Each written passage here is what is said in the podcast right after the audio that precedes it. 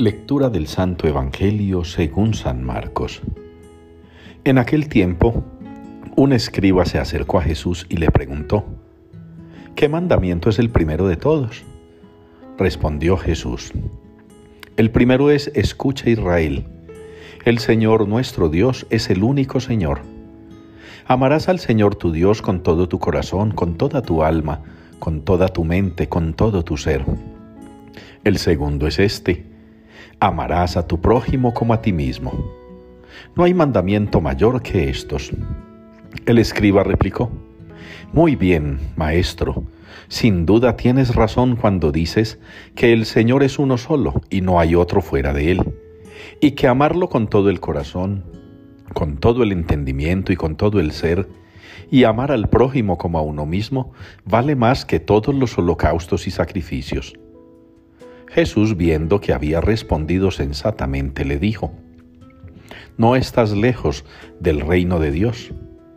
Y nadie se atrevió a hacerle más preguntas.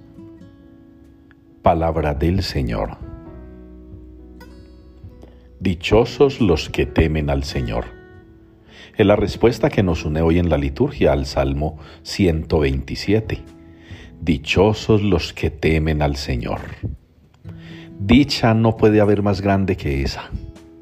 Amar tanto a Dios, amarlo tan sincera y profundamente, que temamos ofenderlo, que nos dé vergüenza quedarle mal, que nos haga sentir mal el solo hecho de pensar que podemos ocasionarle alguna tristeza, algún dolor, algún sufrimiento o algún sinsabor a Dios podríamos pensar que Dios no sufre, que Dios no siente, porque es Dios.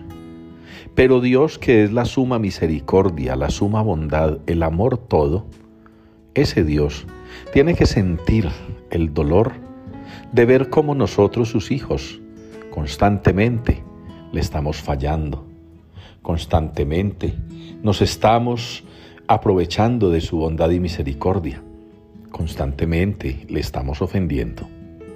Temer al Señor implica amarlo profundamente, amando primero a los hermanos.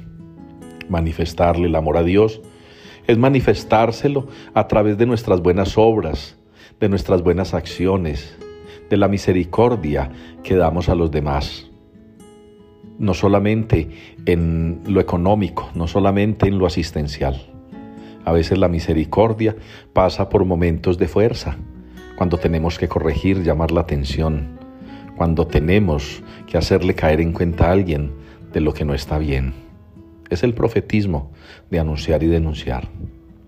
Amar al prójimo, para en ese prójimo amar a Dios, implica también consolarlo, atreverse a vivir la vida con Él, de manera que edificando como hermanos la iglesia terrena, podamos ir cimentando también para nuestro futuro la iglesia celeste.